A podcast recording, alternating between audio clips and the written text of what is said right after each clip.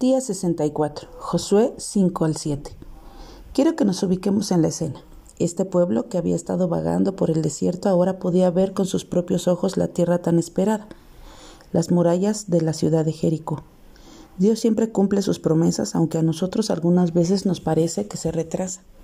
¿Te acuerdas tú en una situación o te encuentras tú en una situación donde Dios parece estar tardando demasiado en contestar o resolver? Recuerda que Él siempre está llevando a cabo su plan y sus promesas. Su tiempo es siempre el perfecto y Dios es fiel. Todas las cosas que suceden en estos versículos son recordatorios y a la vez reveladores del comienzo de una nueva etapa. La circuncisión como señal del pueblo, del pacto de Dios y de que ellos eran el pueblo del pacto. Yo seré su Dios y ustedes serán mi pueblo. También fue un recordatorio de su gran debilidad física ante la lucha que venía. Recuerda que dos hijos de Jacob mataron a los hombres de Siquem justo después de que habían sido circuncidados. Dios quería recordarle al pueblo y a nosotros también que somos vulnerables y débiles, pero Él es el fuerte de Jacob y quien pelea nuestras batallas. La celebración de la Pascua fue un recordatorio de cómo Dios los había sacado de la esclavitud de Egipto con milagros y proezas. ¿Sabías que aunque hoy no celebramos la Pascua de esa manera, Cristo es nuestra Pascua? ¿Sabías que si eres cristiano y perteneces a una iglesia local, participar en la Santa Cena es un recordatorio de que Dios nos libró y que el Cordero fue sacrificado por nuestros pecados?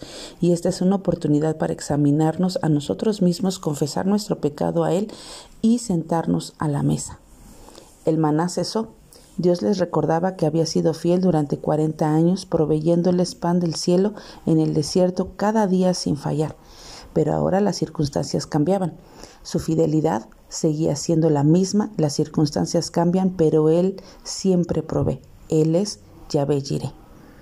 Después de esto, ante la gran conquista que se avecina, Josué sale a caminar y levanta los ojos al cielo. Ahí se encuentra con una persona, el capitán de los ejércitos celestiales. El Salmo 121 dice, Alzaré mis ojos a los montes. ¿Ha habido algún tiempo en, en, tu vida donde sabes que lo único que tienes por delante o es más grande que tú y simplemente levantas tus ojos al cielo y buscas la ayuda del Señor? Hay batallas que debemos enfrentar en las que reconocemos que no tenemos fuerzas y nos vemos débiles física, emocional y espiritualmente. Puede ser una enfermedad, un proyecto en un trabajo, una relación difícil, un matrimonio que se rompe, un hijo pródigo. Tú debes de llenar este espacio en blanco. Ahora, Lee el Salmo completamente, el 121, y puedes estar seguro de que cuentas con la presencia del capitán del ejército del Señor. He aquí yo estoy con vosotros todos los días hasta el fin del mundo. Que tengas un bonito día y que Dios te bendiga.